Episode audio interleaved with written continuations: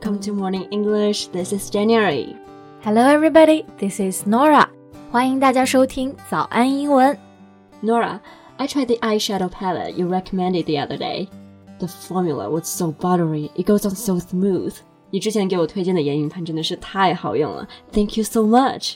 Ah, you're welcome. I'm glad you enjoyed it. 不过说到 You're welcome，这好像是我们一般用英文回应谢谢的一种方式。那前两天呢，在节目当中呢，我们也为大家介绍了各种说 Thank you 的方式。那对于回应 Thank you，是不是也有不同的说法呢？Yes, actually, native speakers have many different ways that they use to say you're welcome to someone else.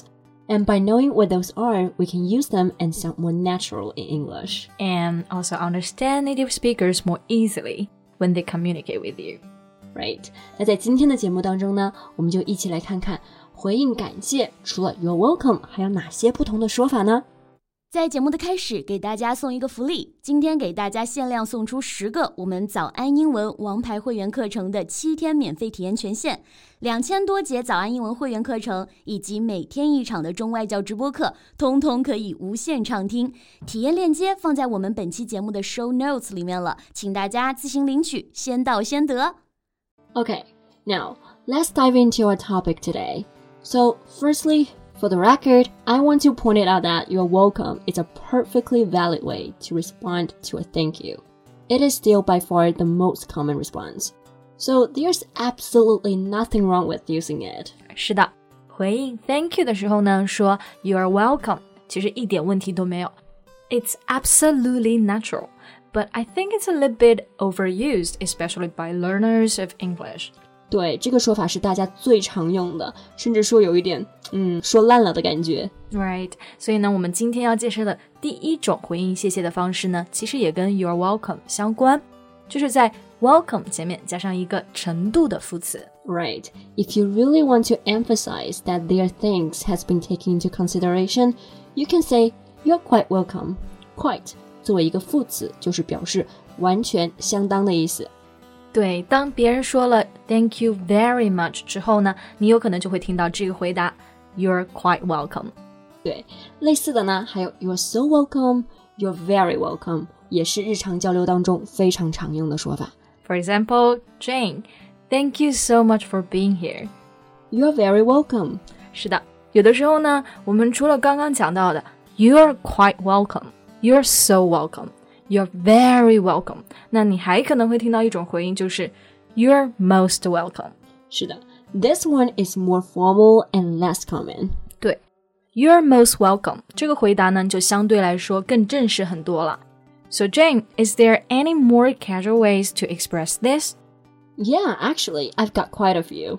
One of them is no problem. This one might sound a little bit tricky because it has a word problem in it. 嗯，那很多人听到 no problem 的时候呢，就可能会想，Is this a problem? Are they telling me that this is a problem? no. Here, no problem means there's no need for you to say thank you. It was easy for us. 对，意思就是举手之劳，不用谢的。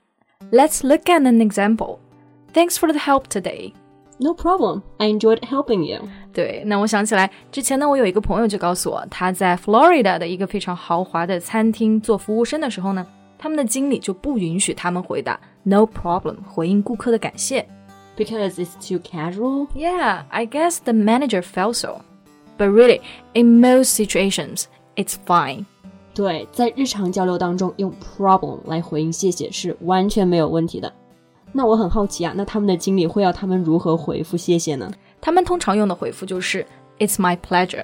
This one sounds more formal，就是感觉更加正式，对吧？嗯、那在美式英语当中呢，你也可能会听到人们缩短成 "my pleasure." Right. And in British English, you can even shorten it to just pleasure. 但是在美式英语当中呢，会很少听到人们说 pleasure，一般都是会说 my pleasure。是的，除了刚刚聊到的 no problem 之外呢，我们还可以用到一个词组，就是 no worries。This is a very casual way to respond.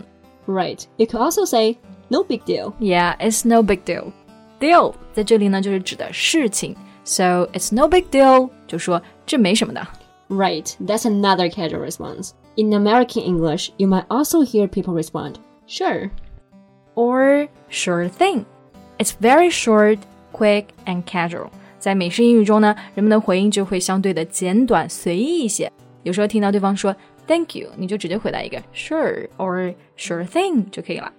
So let's look at two examples here. Thank you for stopping by. Sure thing. Thank you for thinking of me. Sure.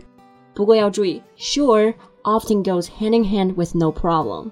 回答 sure 的话，后面通常也会带上 problem。So you might also say sure, no problem。嗯，那我刚刚想起来，我们中文中除了说不用谢，我们还会说这点小事，谢什么呀？那在英文中是不是也有类似的表达呢？Yeah, we can say don't mention it. Mention 意思就是提到、提及的意思。